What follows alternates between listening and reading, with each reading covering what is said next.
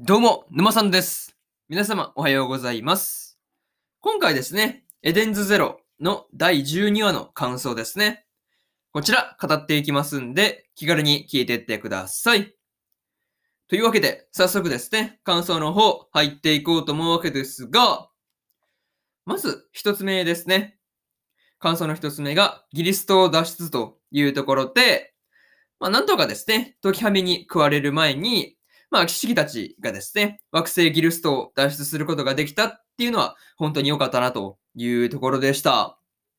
いや、でも結構、なんかこう、エデンズゼロがですね、まあこう、離脱した後に、まあ、離脱した直後ですね、まあ直後にこう、時はみがですね、まあこう、ギルストの時を食べたっていうところを見ると、まあ本当にこう、ギリギリセーフだったんだなっていうところをね、まあ実感しました。うん。いや、あれ本当に数秒というか、まあ多分数分遅れていれば多分マジで危なかったやつですよね。そう、まあ、あと10分とか前回の時点であと10分とか言ってましたからね。なんかその確かにそう考えれば、確かにギリギリだよねっていうのは、まあ確かにわかるよね。うん。いやでもとりあえずね、脱出できたっていうことに関しては良かったなという感じでした。うん。まあ、しかもね、1200年も時が食われたっていうのをね、まあ、知ってしまうとね、まあ、さらにこう、ヒヤッとするというところっすよね。うん。まあ、しかもね、1割のぐらいの人しか助からなかったっていうのが、なかなか恐ろしいところっすよね。うん。またね、こう、脱出の際のですね、まあ、エーテルギアが使えるメンバーの、まあ、活躍ですよね。あの辺もなかなかこう、お見事という、まあ、言葉のね、こう、まあ、お見事という言葉に尽きるなという感じでした。まあね、こう、木がね、急成長して着陸できないってなったら、まあ、ホムラが急成長した木をね、こう、まあ、剣のエーテルギアで切ったりとか、まあ、四季がね、こう、まあ、全員を連れて、まあ、エデンズゼロにね、まあ、落下ですよね。重力操作してるからね。そう。まあ、エデンズゼロに向かって落下するということをしたりっていうのはもちろんなんですけど、特にね、あの、ワイズがあの、銃をね、火炎放射器に改造して焼き払うっていうところですよね。あれはマジで、そんなこともできるのかっていう感じで、結構びっくりしたなっていうところでした。まあね、そういうところでなかなかみんなね、協力し合って脱出できたのは本当に良かったなというところで、まず一つ目の感想である、ギリストを脱出というところ終わっておきます。で、次、二つ目になるんですが、仲間が増えたというところで、今回の一件でですね、エデンズゼロに乗るですね、メンバーがこう、かなり増えたわけなんですが、まあ、これによってですね、より一層賑やかになってきたなという感じでした。まあね、こう、に、まあね、偽物のシスターと一緒にいたモスコですね。あの、モスコですね。なかなかこう、モスコがですね、こう、もともとシスター・イブリーと一緒にいた、まあ、まあね、一緒にいたっていうのが結構びっくりだったし、まあ、イブリー曰く、まあ、し、あれですよね、下僕ですよね。そう。まあ、下僕だったっていうのが結構びっくりしたなというところでした。ま、そんなモスコをですね、ワイズがこう、ワイズがですね、こう、ズタボロにしたっていうことがですね、イブリーにバレないっていうことをね、祈るばかりというところですね。いや、マジでバレたらやばそうですからね。本当にバレたらね、どうなることやらっていう感じなんで、まあ、その辺はね、バレないことを祈るという感じですね。またですね、ホムラの、まあ、剣がですね、バルキリーのものだっていうこともね、こう、まあ、バルキリーのもので、ホムラ自身ね、バルキリーの弟子だったっていうことが、まあ、こう明らかになっていたわけなんですが、まあ結構ね、ああ、なるほど、ここで、あ話繋がったなっていう感じがすごいありましたよね。うん。そう。まあね、あのー、まあ、結構前ですけどね、ホムラが登場した時の、あの、ホムラの剣ですよね。剣を見た時の、あの、ウィッチの反応ですよね。まあ、これがこう、どういうことなのかっていうところが、まあ、ここで分かったっていうのは、なるほどという感じで良かったなという話でした。うん。あとはね、こう、バルキリーがどこにいるのかっていうところですよね。それに関して何かしら情報があればいいよねっていうところですね。そういうところで、二つ目の感想である、仲間が増えたというところ終わっておきます。で、次、三つ目になっていくんですが、三つ目が次なる目的地はというところで、まあ、次の目的地をね、どこにするのかっていうのを決めるタイミングで、まあ、思っていたよりあっさりね、こう、ハーミットを発見することができてました。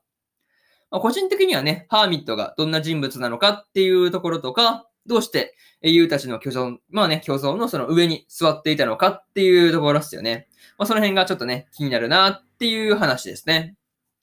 またですね、こう、式たちが惑星ギリストを出てですね、まあ、こう、ブルーガーデンに、まあ、帰ろうとしていたタイミングで、まあ、クラレスからね、こう、帰ってこないようにっていう風に言われていたんですけど、まあ、そこにね、あの、有名 B キューバーたちがですね、レベッカを宣伝しまくったっていうところですよね。そう。まあ、宣伝しまくったっていうことが影響していて、まあ、ちょっとね、こう、まあ、ちょっとだけこう、プチブームが来てるというところが、まあ、あの、原因としてあるんだっていう話で、あ、そうなんだっていう感じでしたね。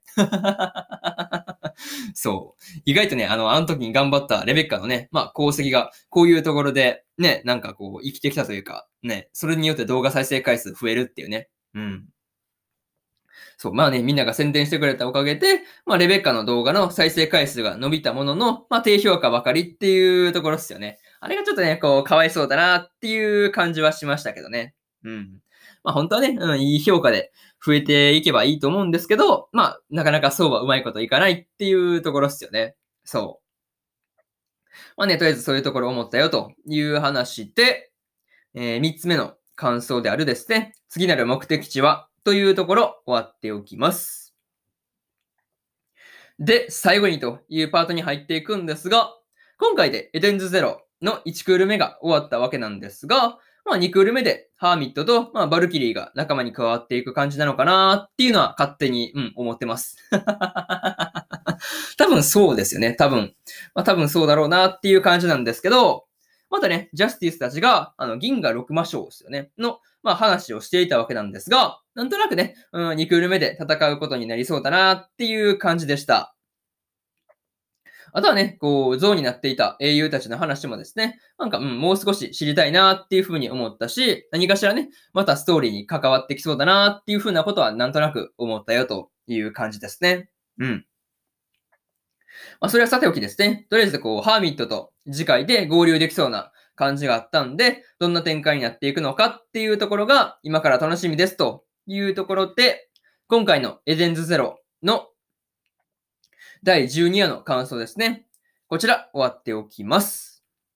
で、今までにもですね、第1話から第11話の感想はですね、えー、過去の放送で喋ってますんで、よかったらね、過去の放送もですね、合わせて聞いてみてくださいというところで、えー、今回のエテンズゼロの第12話の感想の方終わっておきます。でですね、今日は他にも日本更新しておりまして、彼女も彼女の第1話の感想と、大の大冒険の第38話の感想ですね。この2本更新してますんで、よかったらこっちの2本もね、聞いてみてくださいという感じ、は、っていうところですね。うん。っていうところと、明日ですね。えー、明日は、僕たちのリメイクの、えー、1話の感想を2本に分けて、えー、まあ、喋るのと、えー、ピーチボーイリバーサイドのね、え、第1話の感想ですね。うん。この感想ですね。まあ、うん、2話の感想ですね。まあ、2つの感想を、まあ、3本に区切って喋ろうかなっていうふうに思ってるんで、よかったら明日もですね、ラジオの方を聞きに来てもらえればというふうに思ってます。うん。とりあえず、そういうところで終わっておきます。以上、沼さんでした。それでは、えー、次回の放送でお会いしましょう。それじゃあまたね。バイバイ。